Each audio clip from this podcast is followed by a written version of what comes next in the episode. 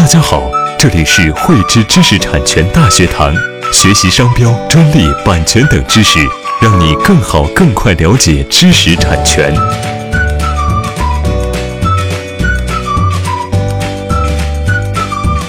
最近啊，广州知识产权法院呢公布了一个数据，从二零一四年呢到二零一八年这四年的一个时间呢，广州知识产权法院共受理的一个案件呢达到了两万八千余件，其中呢。专利权的一个纠纷案件更是达到了一万两千八百多件。从这个数据我们可以看出，整个社会专利维权的一个意识和这个力度呢，都得到了一个显著的提升。尤其是呢，从这个广州知识产权法院它公布的一个案件判赔额度的一个分布情况来看，专利案件的一个赔偿额度呢，较这个以往呢是得到了很大的一个提升。这有力的打击了侵犯专利权的一个行为，专利权人的一个权益呢，也得到了很好的保护。说起这个专利维权呢，我们有一个问题啊就必须要去了解，就是什么样的一个行为是构成侵犯专利权的行为？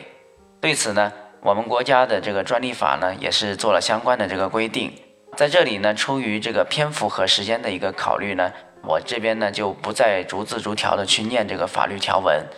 为了便于大家理解呢，我这里呢将这个专利侵权归纳为几个构成的要件。第一个呢。就是必须要拥有专利权，并且呢，在这个侵权方在侵权的这个时候啊，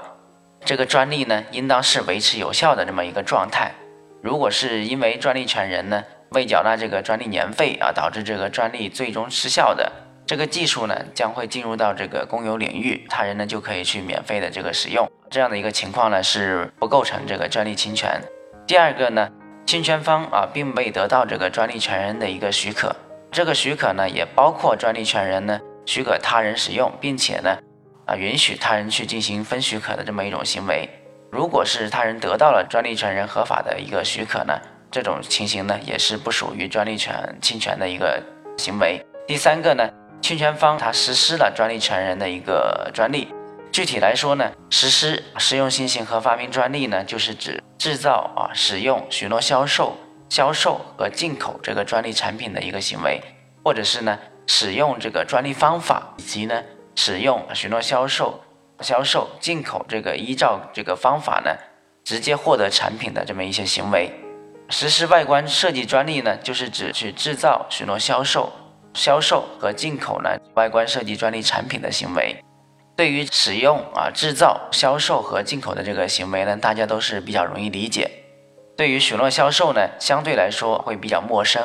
许诺销售呢，就是指向这个消费者做出去售出售商品的这么一种意思表示。比如说呢，我们在这个商店的橱窗中去陈列产品，或者是呢，在这个电商平台上展示这个产品的这个方式，去做出销售商品的一个意思表示。这样的一些行行为呢，都是属于许诺销售。第四个呢，侵权方啊实施专利权人的这个专利呢，它是以这个。生产经营为目的，如果不是以这个生产经营为目的，比如说是为了个人学习和这个科研的这个需要，或者是说呢，为了行政审批去提供这个材料而去使用啊等这样的一些情形呢，就不构成专利侵权的行为。第五个呢，就是这个行为呢是客观上给这个专利权人呢造成了这个损害，并且呢，这个侵权的这个行为呢和这个损害的这个后果呢有一个因果关系。以上呢就是对专利侵权行为几个构成要件的这么一个介绍。可以看出呢，要进行专利侵权行为的一个判断呢，相对来也而言呢是比较复杂。这里边呢会牵涉到这个法律、技术啊等方面的一些知识，并且呢还会涉及到一些抗辩的一些情形。因此呢，我们的这个企事业单位啊，在这个开展维权工作的这个时候啊，应当充分去理解和把握好侵权行为的一个判定的一个要件。必要时呢，可寻求外部专业人士的一个帮助，以更好的去打击这个侵权行为，维护好自身的这个权益和这个市场。喜欢慧知课程内容的朋友，欢迎转发分享或在节目下方留言，还可以与我们老师进行互动哦。我们将在每周二、周四和周六定期更新课程。更多知识，请关注慧知知识产权微信公众号。我们下期再见。